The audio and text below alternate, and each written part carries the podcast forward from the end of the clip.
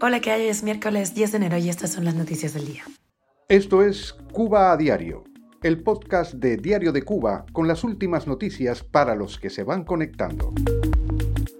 Más de 3.000 cubanos pidieron asilo en España durante 2023.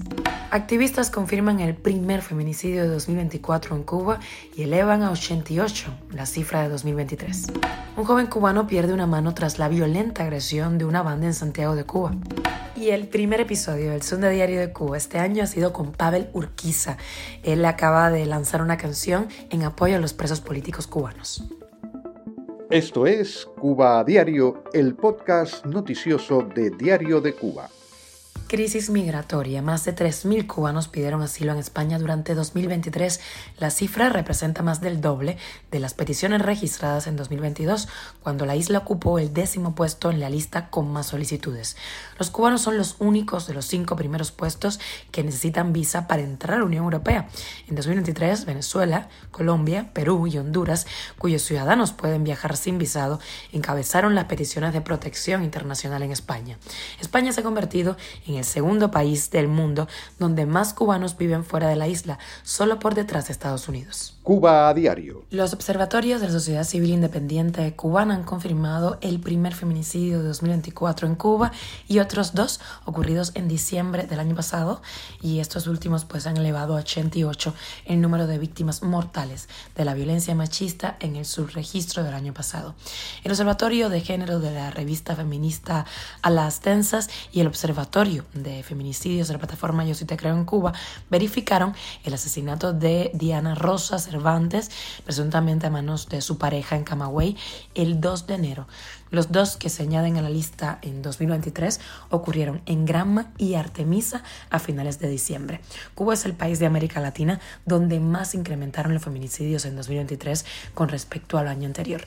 Frente a esto, el gobierno no ha tomado medidas se producen más casos de violencia que evidencian la inseguridad ciudadana en el país. David Enrique Perdomo, un joven de 26 años, fue agredido en Santiago de Cuba por una banda delictiva identificada como los 59 de Micro 3.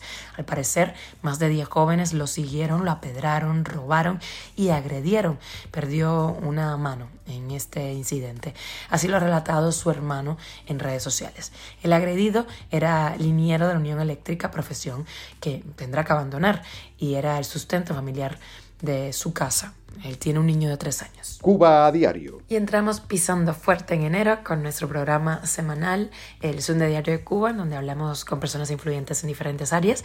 Y empezamos con Pavel Urquiza, quien lanzó el primero de enero la canción Lluvia de Libertades, dedicada a los presos políticos cubanos. Sobre las nuevas generaciones de músicos, esto fue lo que nos dijo. Bueno, a través de, un, de una entrevista que le hizo Rafa Escalona a un muchacho del reparto, se llama Wampi me encanta el chamaco.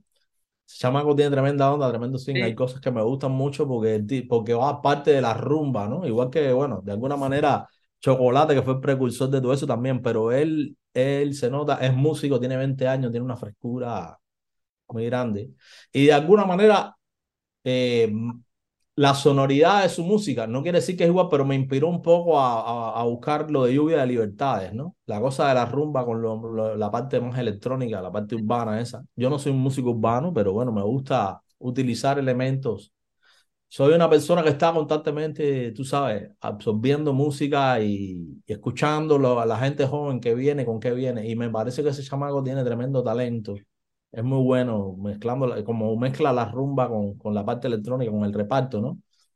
Las letras, eh, no, no, las cosas que me gustan, las que más me gustan, no caen en la vulgaridad que, que se cae a veces en, en, ese tipo de música, ¿no? Te recuerdo que puedes eh, ver todas nuestras entrevistas en nuestra página web, en Diario de Cuba.